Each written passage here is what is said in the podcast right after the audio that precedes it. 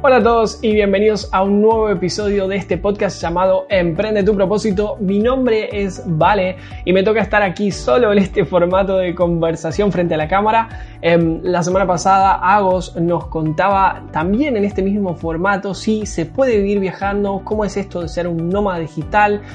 qué características tiene, qué pros, qué contras. Y bueno, hoy voy a estar yo aquí comentando un poco más sobre uno de nuestros viajes, uno de los destinos donde hemos estado viviendo este año y a sacar algunas conclusiones, algunos tips, a contarles algunos pros, algunos contras y algunas advertencias importantes para todos los que quieren convertirse en nómadas digitales, poder viajar y trabajar a la vez y sobre todo a todos los que están pensando también en ir a la Riviera Maya puntualmente. Este es el nuevo episodio de Emprende tu propósito, el podcast donde aprenderás a convertir tu pasión en un negocio online que ames y te permita crear una vida de abundancia, viajes y libertad, conducido por Agos y Vale de Reinvención Inteligente.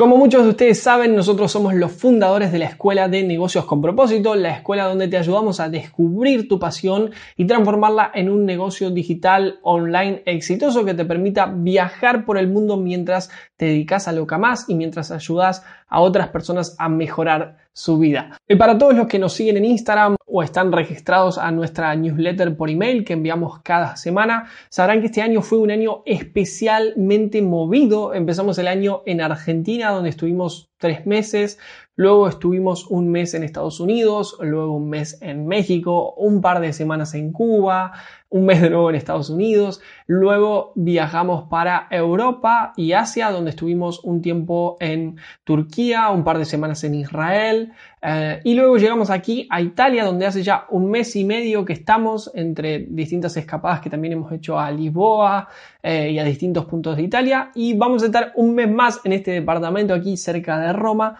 Eh, antes de seguir viaje de nuevo. Y bueno, hoy puntualmente no vamos a explayarnos en cada uno de estos destinos, sino que nos vamos a enfocar en uno que fue México, la Riviera Maya. Estuvimos quedándonos todo un mes, todo el mes de junio. Estuvimos viviendo, trabajando, recorriendo y conociendo eh, Playa del Carmen y toda esa zona, digamos, alrededores de toda esa región. Y lo primero que puedo señalar es que fuimos desde eh, Miami, por lo cual del aeropuerto de Miami al aeropuerto de Cancún. No recuerdo bien cuánto pagamos, pero estoy seguro que cada uno de los vuelos salió menos de 200 dólares. Y lo mismo, luego de... Em, terminó todo ese mes de junio en México y fuimos para Cuba y menos de 200 dólares debe haber costado también de, em, aeropuerto de Cancún al aeropuerto de La Habana. Este precio realmente a mí me suena bastante razonable, bastante económico, sobre todo para mí que soy argentino, para nosotros los argentinos el resto del mundo nos queda muy muy lejos, por lo cual para viajar a cualquier punto de Centroamérica, de Estados Unidos o de Europa o Asia, tenemos que hablar de 800 o 1000 dólares para arriba, por lo cual pagar 200 dólares en este caso para incluir en nuestra ruta de viajes a un destino tan paradisíaco como la Riviera Maya, realmente me parece súper, súper conveniente. Creo que todos los que viajamos a la Riviera Maya lo hacemos porque hemos visto en algún momento en Instagram, en televisión o algún amigo nos ha mostrado estas fotos paradisíacas de playas increíbles con aguas cristalinas y obviamente eso fue también lo que nos motivó a nosotros. Estábamos súper entusiasmados de ir a un lugar así, de poder conocer playas como esas, de poder eh, disfrutar de un poco de sol, de descanso, relax. Así que allí fuimos. El único problema fue que unas semanas antes de viajar a México estábamos en Miami y una práctica común que nosotros hacemos en algunos destinos puntuales es sumarnos a grupos de Facebook, digamos, donde está gente local o viajeros que viajan a ese lugar y empezamos a ver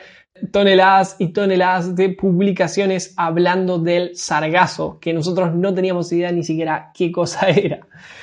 Para los que no saben, el sargazo es un alga que se manifiesta, digamos, en, las costas. El problema del sargazo en realidad es cuando el sargazo como que creo que se desprende del suelo, según tengo entendido, y llega a las costas, em, digamos. Y en este caso lo que ocurría era que estaba llegando en grandísimas cantidades. Llevaba unas semanas y el panorama no parecía que iba a cambiar y que iba a seguir llegando toda esa cantidad de alga a la playa, a la costa, a la orilla del mar, por así decirlo.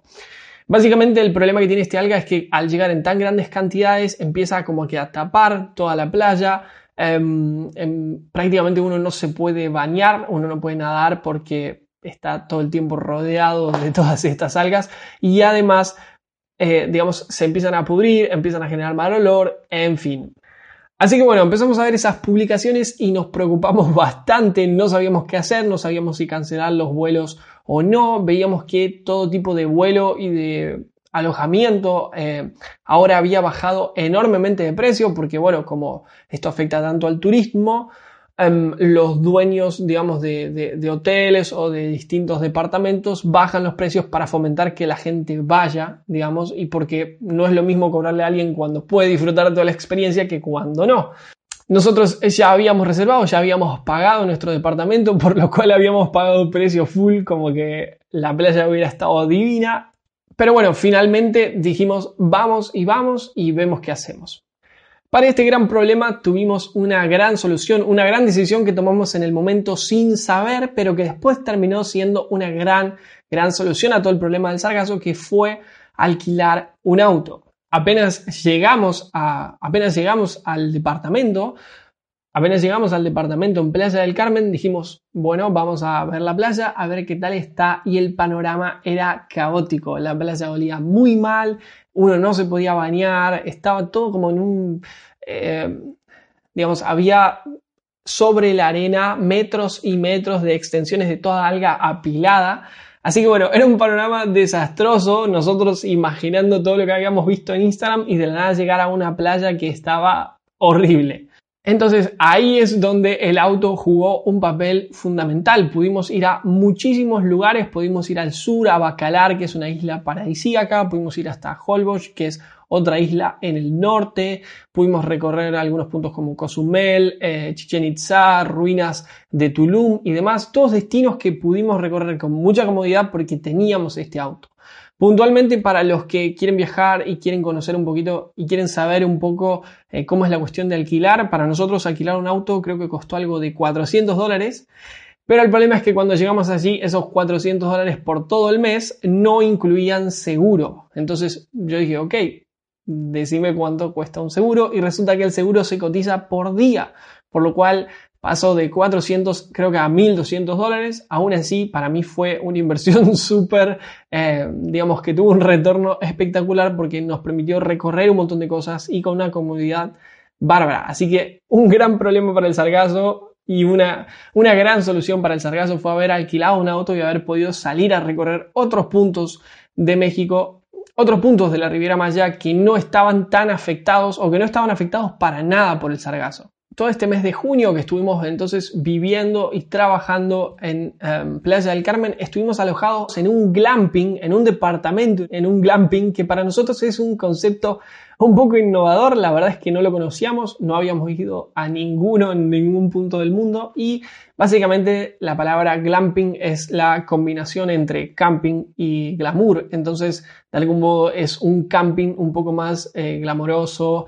eh, con algunas otras comodidades que quizás un camping regular no tiene. Estos campings también tienen tiendas o carpas, como sea que se llamen en tu país, pero dentro generalmente, por ejemplo, pueden tener una cama king o un televisor o ciertos muebles o ciertas comodidades que una carpa normal no tendría. Puntualmente este que nosotros fuimos estaba muy bonito, tenía distintas tiendas, distintas cabañas y tenía una serie de departamentos que fue la opción que nosotros quisimos tomar, un departamento en un formato loft, así de dos eh, plantas, que la verdad que fue súper conveniente para el tiempo que estuvimos ahí. Estaba súper, súper cerca de la playa, pero fue algo que no pudimos aprovechar porque justo esa playa estaba muy, muy afectada por todo este fenómeno de las algas. Este glamping, este departamento en este glamping lo alquilamos en Airbnb y aquí viene el primer tip que a mí me parece fundamental para los nómadas y es que para nosotros Airbnb viene siendo nuestra herramienta número uno para viajar, ya que Em, digamos, contrario a los hoteles o a Booking o a otras experiencias, digamos, a otras plataformas para reservar eh, alojamientos, la diferencia fundamental para nosotros que tiene Airbnb es que cuando vos te quedás por estadías prolongadas, Airbnb te hace un descuento en base a cuánto tiempo te estás quedando y a cuántos como a ver, como fechas objetivo estás cumpliendo. Por ejemplo, cuando pasaste más de 7 días, es como que eh, cumpliste un objetivo, entonces te hacen un descuento. Cuando pasaste más de 28 eh, días, más de 4 semanas, otro y otro descuento. Más de 30 días, eh, que es más de 30, 31 días, un mes, otro descuento más. Entonces, para nosotros es súper conveniente viajar de esta manera, dado que uno paga casi, digamos, como un local pagaría para vivir en esas mismas condiciones. Digo casi porque evidentemente uno paga un poco más, digamos, en concepto de viaje y turismo y tal, que siempre los precios se van mucho más arriba, pero este glamping, por ejemplo, este departamento, creo que pagamos algo de 700 dólares para estar todo el mes, lo cual a mí me parece bastante conveniente. Imagina igual que si nosotros estaríamos viviendo en Playa del Carmen, pagaríamos un poco menos, pero me parece una cifra bastante conveniente para alojarnos todo un mes. Piensen que si no, en un hotel o en cualquier otro, otro sistema de alquiler que te cobra por noche o por día, al quedarse, digamos, esa misma cantidad de días costaría el triple o el cuádruple o quizás más. Así que si se van a lanzar como nómades y van a querer, digamos, quedarse tiempos largos, Airbnb es una muy buena plataforma, es una plataforma que les va a hacer ahorrarse muchísimo dinero y va a hacer que toda la experiencia sea eh, mucho más cómoda, mucho más conveniente y que consigan incluso lugares, departamentos, casas que no podrían encontrar en ninguna otra plataforma y que son de, digamos, eh, son privadas, son de dueños puntuales que deciden alquilar esos espacios que no usan o su casa porque ellos también viajan y demás. Está espectacular. Estás escuchando Emprende tu propósito, el podcast donde aprenderás a convertir tus pasiones y talentos en un negocio online que sea tu ticket hacia una vida de viajes, abundancia y libertad, conducido por Agos y Vale de Reinvención Inteligente. Respecto puntualmente a trabajar y viajar a la vez, realmente la parte organizativa es un poco, digamos, un desafío, sobre todo porque hay muchas veces donde uno tiene muchas ganas de, salir, de recorrer, eh, de viajar, de conocer, y, hay, y, a la vez, y a la vez uno tiene bastantes cosas que hacer, entonces hay que saber ordenarse. Puntualmente para nosotros fue bastante fácil ordenarnos en Playa del Carmen porque no fue un periodo donde teníamos bastante trabajo. Esto fue algo que hicimos a propósito de trabajar mucho durante el tiempo que estuvimos en Argentina, muy de base, sin viajar, em, para luego poder viajar y que esté todo más o menos resuelto, de haber podido lanzar la escuela en su momento, de haber podido lanzar este mismo podcast que se lanzó mientras estábamos en México. Entonces, no fue un periodo difícil, pero sí fue un poco complicado por momentos ordenar, digamos, los espacios de eh, dormir, viajar y trabajar. Porque a veces pasaba que por recorrer o por quedarnos un rato descansando o mirando una película nos dormíamos bastante tarde y al otro día nos costaba levantarnos, por lo cual a la hora que nos levantábamos ya era bastante tarde también y decíamos, ok, aprovechemos porque se acaba el tiempo de sol, no vamos a poder ir a la playa, entonces íbamos a la playa y cuando volvíamos ya estábamos muy cansados de nuevo para trabajar. Entonces fue como reestructurar el día, ser bastante firmes con los horarios, intentar levantarnos a las 7 de la mañana quizás para poder decir, ok, eh, de mañana hasta las 2, 3 de la tarde estamos en la playa y cuando volvemos trabajamos. Eso funcionó súper bien durante algunos días, pero luego como que la rutina empezó a pesar, estábamos cansados y demás. Es, digamos, cuando uno viaja y trabaja de esta manera, no es como estar de vacaciones. Nosotros este año también tuvimos viajes de vacaciones y se sienten muy distintos. Uno está mucho más como descansado, está como con la energía y el enfoque puesta en otro lugar y uno no se da cuenta de toda la energía que consume estar viajando en sí. Entonces, cuando uno pasó un rato trabajando y quizás está cansado porque estuvo poniéndole mucha energía, mucha atención, em, luego no da tantas ganas de recorrer y viceversa, recorrer y viajar y así sea estar en la playa Em, es algo que demanda una cierta energía, es algo que a uno lo puede llegar a cansar, no porque sea algo de, mucho esfuerzo, sino porque uno está eh, dándole mucha atención, dándole mucho enfoque, mucha energía, em, y eso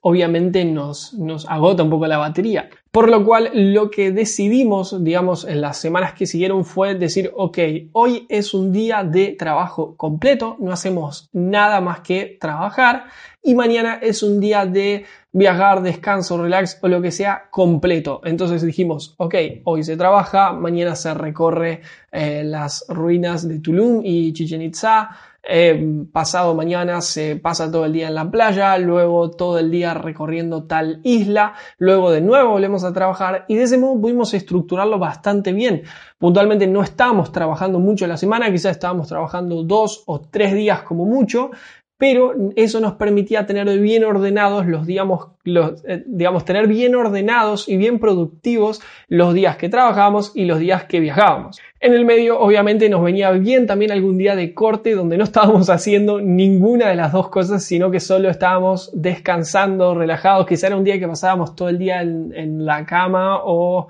eh, todo el día no sé, tomando sol en una piscina o lo que sea, pero estando como muy relax, porque después el resto del tiempo estábamos aún así invirtiéndole muchas ganas al trabajo o al viaje. Entonces, para mí la Riviera Maya fue un destino maravilloso, por más que este problema del sargazo duró todo, todo el mes que nos fuimos. Lo más gracioso fue que creo que volvimos, o sea, fuimos para Cuba y recién cuando estábamos en Cuba creo que el problema se solucionó o dejó de haber tanto sargazo, por lo cual nos acompañó todo, todo el tiempo. Aún así, pudimos disfrutar muchísimo, muchísimo gracias a haber alquilado un auto, por lo cual es un tip que le recomiendo a cualquiera que considere, digamos, hacer un presupuesto para traslados de esa manera y también para traslados en ferries y demás a las distintas islas. Cozumel es un paraíso, Bacalar es un paraíso, Holbox es un paraíso, las ruinas son un paraíso, Tulum es un paraíso, todo es realmente un paraíso, todo es muy hermoso en esa región. Eh, pero todos los puntos tienen, digamos, ciertos, digamos, cierta distancia entre sí. Puntualmente, por ejemplo, de Playa del Carmen a Holbox creo que manejamos algo como 3 o 4 horas y después había que tomar un ferry, por lo cual hay un tiempo que uno le destina a los traslados y los puntos no están tan cercanos como uno los ve en el mapa, por lo cual considerar el punto de alquilar un auto es algo bárbaro y de lo cual no te vas a arrepentir. Un punto importante para cualquier, cualquier viaje, digamos una cuestión que todo nómada tiene que tener claro es el tema de investigar cuál es la mejor época del año para viajar a cada uno de los destinos que queremos viajar. Digamos, básicamente nosotros cuando definimos nuestras rutas como nómadas y cómo vamos a hacer y primero vamos a ir acá y después allá y después acá, lo hacemos por dos cuestiones. Primero porque investigamos justamente cuál es el periodo del año más conveniente para ir a cada lugar, porque hay lugares que no son tan bonitos o no se aprovechan tanto las cosas lindas que tienen para hacer en determinadas épocas del año como invierno o en distintas épocas del año donde hay mucho viento o donde hay atracciones que están cerradas eh, por lo que sea. Entonces em, es muy importante, digamos, este primer punto. Y el segundo punto, digamos, que nosotros tenemos en cuenta, obviamente, es el aspecto digamos, económico a la hora de definir los vuelos. Esto es, cuál de todas las rutas es más económica desde los aéreos. Digamos que si yo voy primero a México y luego voy a Cuba y luego voy a Miami, es más económico quizás que si primero voy a Cuba, luego a México y recién ahí a Miami. Espero que se haya entendido el ejemplo, pero lo que quiero decir es que uno reordena los distintos destinos de acuerdo a los vuelos que va encontrando y la conveniencia que tiene en ese sentido. Otro consejo que te doy puntualmente es que investigues cuánto tiempo tomaría, digamos, o cuánto tiempo le toma al resto de las personas recorrer este lugar. ¿sí? Yo generalmente busco en Google, por ejemplo, cuánto tiempo viajar a tal destino, ¿sí? Y generalmente le sumo algunos días o algunas semanas extras de acuerdo al trabajo o a la demanda de trabajo o a la cantidad de trabajo que tenemos que hacer en ese momento, porque obviamente nosotros no estamos viajando como simples turistas que tienen todo el tiempo del mundo para recorrer, sino que tenemos que hacerlo todo funcionar con nuestro trabajo a la vez. Entonces, a ese tiempo que me dicen, le sumo un cierto tiempo que quiero estar o un cierto tiempo que sé que voy a tener que trabajar. Por ejemplo, em, la gente generalmente a Estambul, a Turquía, no viaja más de 10 días, pero nosotros estuvimos 5 semanas puntualmente porque yo quería estar 5 semanas y sobre todo porque nos iba a servir también como una base para trabajar, para adelantar cosas que teníamos pendientes. Y más allá de lo de alquilar un vehículo, que eso también uno lo puede buscar en Google si es conveniente o no alquilar un vehículo en los distintos puntos o eh, las cuestiones de Airbnb, algo que es súper, súper importante es que antes de alquilar en un lugar, digamos, un alojamiento que te convenza bastante, es recorrer con Google Maps, con la opción de Street View que te permite tirar un hombrecito en algún punto del mundo y ver cómo se ve la vista 360 de la calle, hacer eso mismo en la zona, en el barrio al que vayas a alquilar. Digo en el barrio porque Airbnb nunca te da la ubicación precisa a la que estás pensando en reservar, ¿sí? Para que no hagas esto de hablar personalmente con la persona y dejes de lado a Airbnb. Entonces, recorrer un poco el barrio porque algo que nos pasó en, eh, algo que nos pasó en este viaje a la Riviera Maya es que el departamento y el glamping en sí estaban muy muy bonitos, pero el barrio no tanto. El barrio no nos gustó demasiado, no nos gustó demasiado la ubicación y bueno, estábamos medio fríos, era el primer viaje del año y no hicimos esta cuestión de revisar bien el barrio y tener bien en cuenta ese punto a la hora de decidir o no. Hubiéramos podido optar quizás por otro alojamiento mejor ubicado que en Airbnb había muchísimos y de muchísimos rangos de precios y características. Así que bueno, importante que revises el barrio con el Street View de Google Maps a ver si te gusta, si te sentís cómodo de estar viviendo durante un tiempo ahí, porque si sos nómada durante ese tiempo, ese lugar va a ser tu casa.